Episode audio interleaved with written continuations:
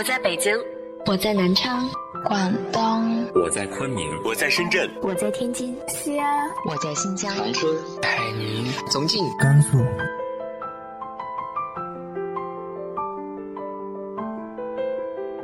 这里是 FM 幺八零八四，昨天的你的现在的未来，我是主播背着吉他的蝙蝠女侠。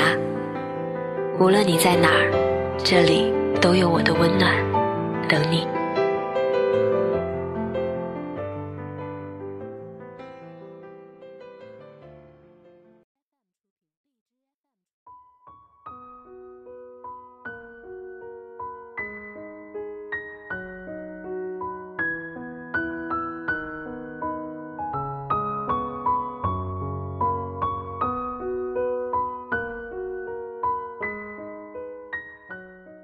嗨，亲爱的你，晚上好。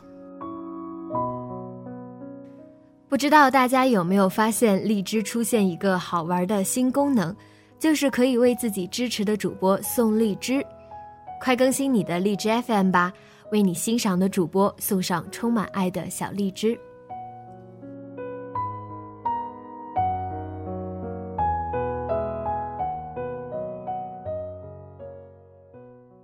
想知道方一向安琪表白之后的故事吗？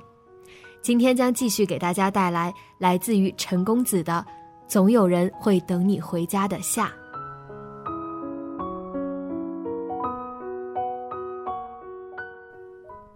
方一跟安琪第一次表白的时候，安琪哭了。那天下大雪，方一不知从哪儿买了一盒草莓，在安琪宿舍楼下等他。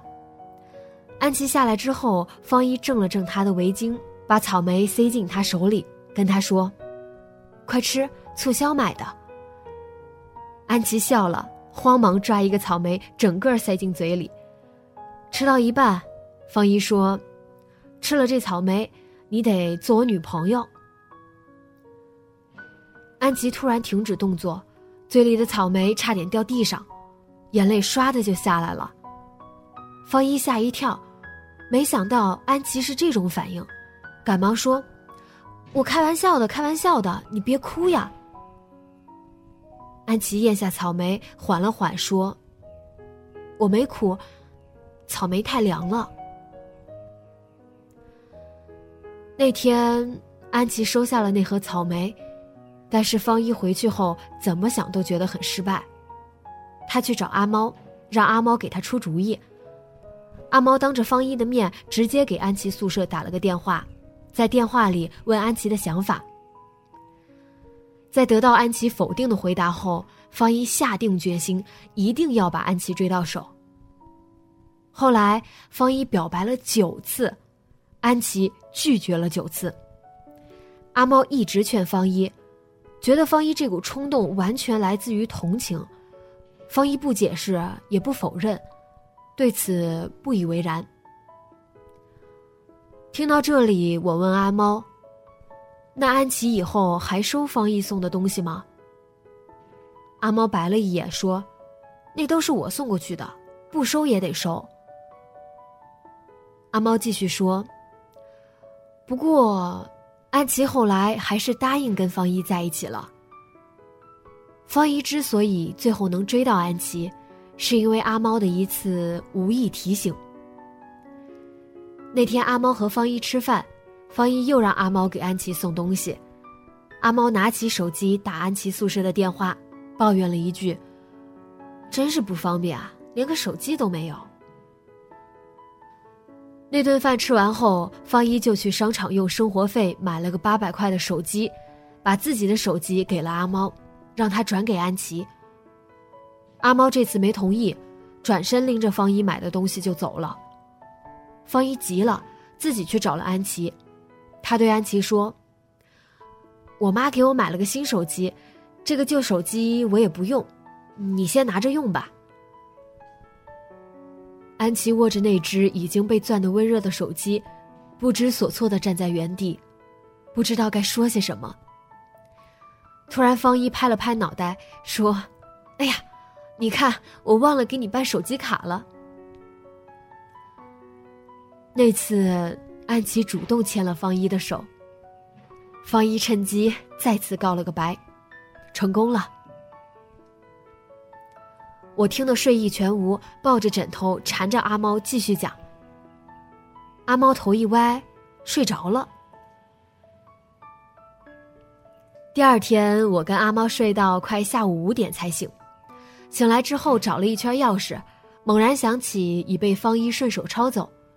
我们急匆匆的赶到店里，发现方一正在收银台笑眯眯的替顾客结账。店里还有不少客人。我看着方一，心想：我要是有这样的朋友，该多好啊！那天晚上，我们三个一起吃饭，阿猫问我。昨天晚上我干啥丢人现眼的事儿没？我跟方一对视一笑，摇摇头。阿猫又问我：“昨天夜里我跟你说啥了没？”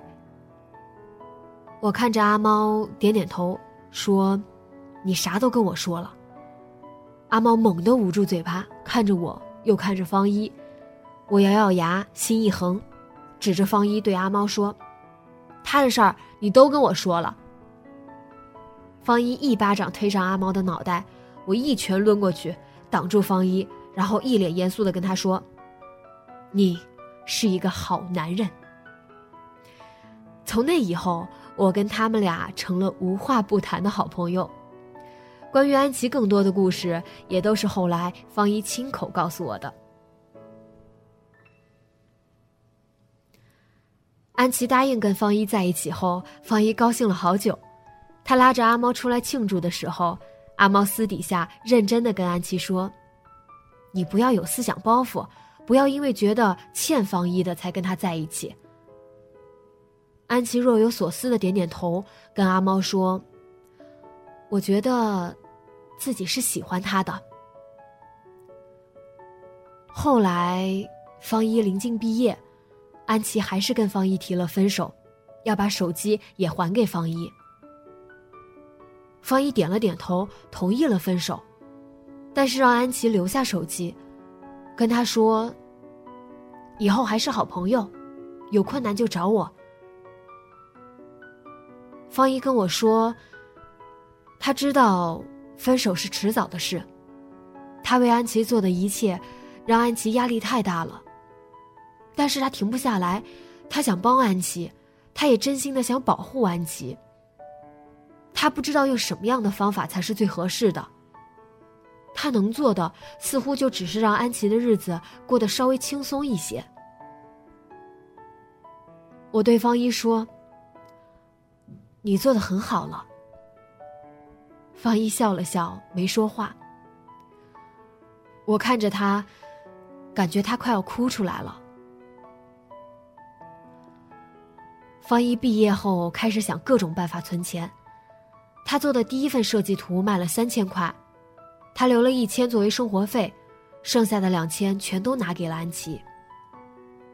安琪拼命的拒绝，但阿猫跟他说：“你不收，以后你也没办法一下子还清贷款和欠债，你先收下，以后再慢慢还我们，我们都不缺这些。你记住，我们都是你的朋友。”阿猫的话让安琪没法拒绝，安琪也确实需要这些钱来还债。她还有一个妹妹，刚刚上初中，她的压力比我们任何一个人都要沉重。后来的一切，就是如我所见。方一开始在酒吧驻唱，有时陪客人喝酒拿提成和小费。酒吧的客人十分大方。酒水提成也非常高，方一希望能在安琪毕业前帮他还清贷款，让他能轻松踏入社会。安琪将收下的每一笔钱都认认真真写好借条，尽管方一从来没仔细看过。那时方一的酒量并不太好，有时喝醉后在酒吧门口吐到虚脱，满脸的眼泪和鼻涕。酒吧老板劝他不要那么逞强，阿猫却跟我说：“其实方一不是为了钱在拼命，他只是在发泄，他就是想喝。”我跟阿猫一次次的把他从酒吧架回家，替他清理残局，偶尔还要被他强暴过去痛哭一番。过后的第二天，他照样精神抖擞的出现在咖啡厅，帮阿猫收收桌子，顺便再向我们道谢。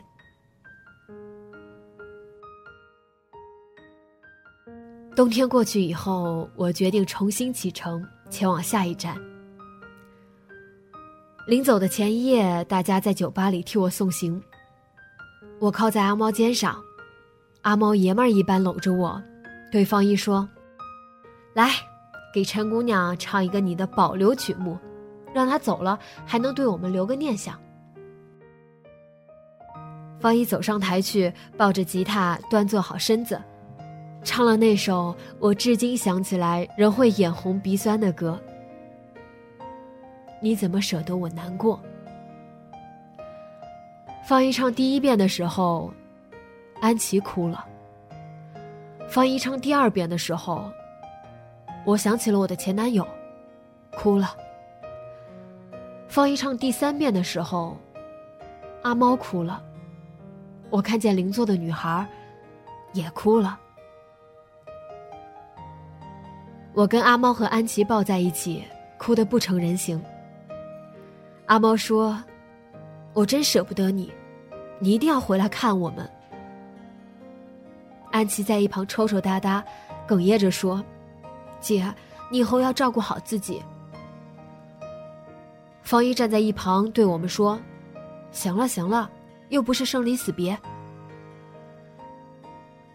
本来无论如何。”我们之间短短几个月的情谊也不至如此，但是那一刻，我知道，在旋律的催化下，每个人的眼泪都积累着太多的负荷，饱含了太多的情绪。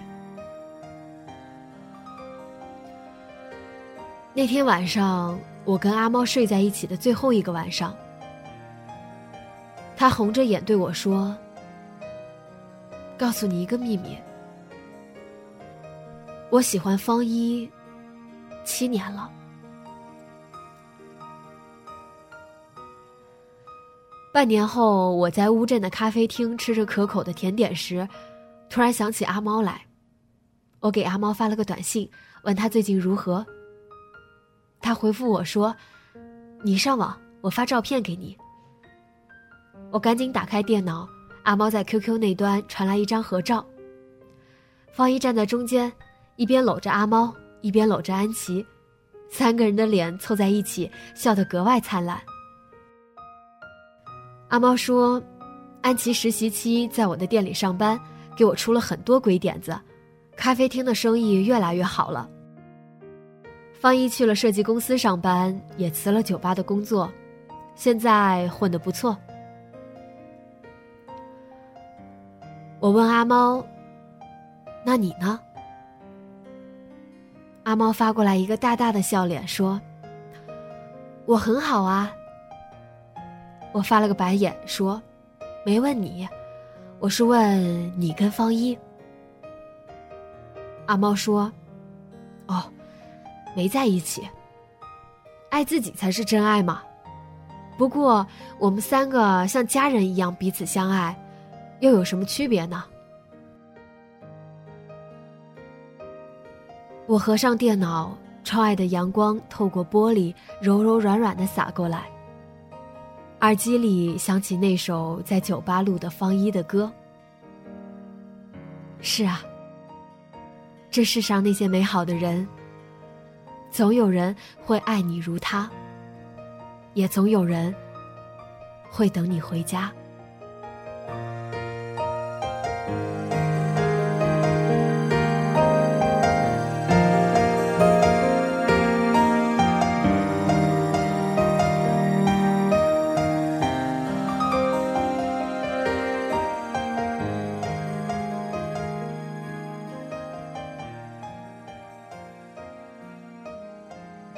就像那首歌里写的一样，我从不怕爱错，就怕没爱过。希望我们都可以有一个充满爱而无悔的人生。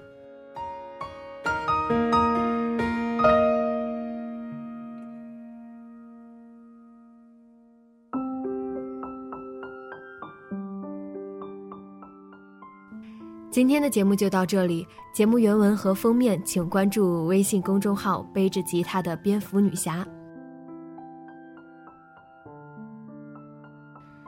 今晚做个好梦，晚安。